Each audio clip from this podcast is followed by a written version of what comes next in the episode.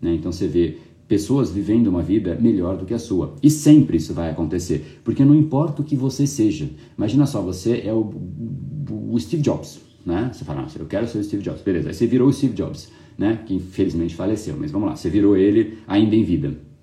Só que aí você, você Steve Jobs, que cara, todo mundo quer ser, você olha para o Instagram e você vê lá que tem um monte de gente vivendo na praia, tipo, curtindo a vida. Aí o Steve Jobs fica com essa, essa dor de cotovelo, falando, puta, eu queria estar lá na praia. O cara da praia queria ser outro, o outro queria ser outro. Todo mundo quer ser o outro. Por quê? Porque aquilo que você tem já te satisfez e aí você sempre busca o outro. E sempre existe o outro para você ver.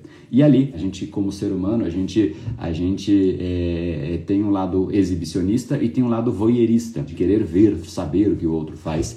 E a gente fica vendo e se exibindo e vendo e se exibindo, e é um ciclo. Então isso fomenta, porque isso estabelece uma base comparativa muito diferente, né? É muito, muito a, a barreira sobe, basicamente é isso. E você, independente do patamar que você está, sempre existirá alguém num patamar acima em algo que você não tem. E isso gera desejo. Você fala, poxa, eu queria isso. Só que às vezes a gente tem algo que o outro quer e a gente não reconhece isso, mas a gente sempre quer o que o outro tem. A famosa a grama do vizinho ela é mais verde. Esse episódio é mais uma edição do Brain Power Drop, uma pequena cápsula de reflexão oferecida além dos episódios regulares. Para aprofundar no assunto de hoje baixar gratuitamente o seu e-book Reprograme Seu Cérebro, entre em reprogrameseucerebro.com.br/ebook.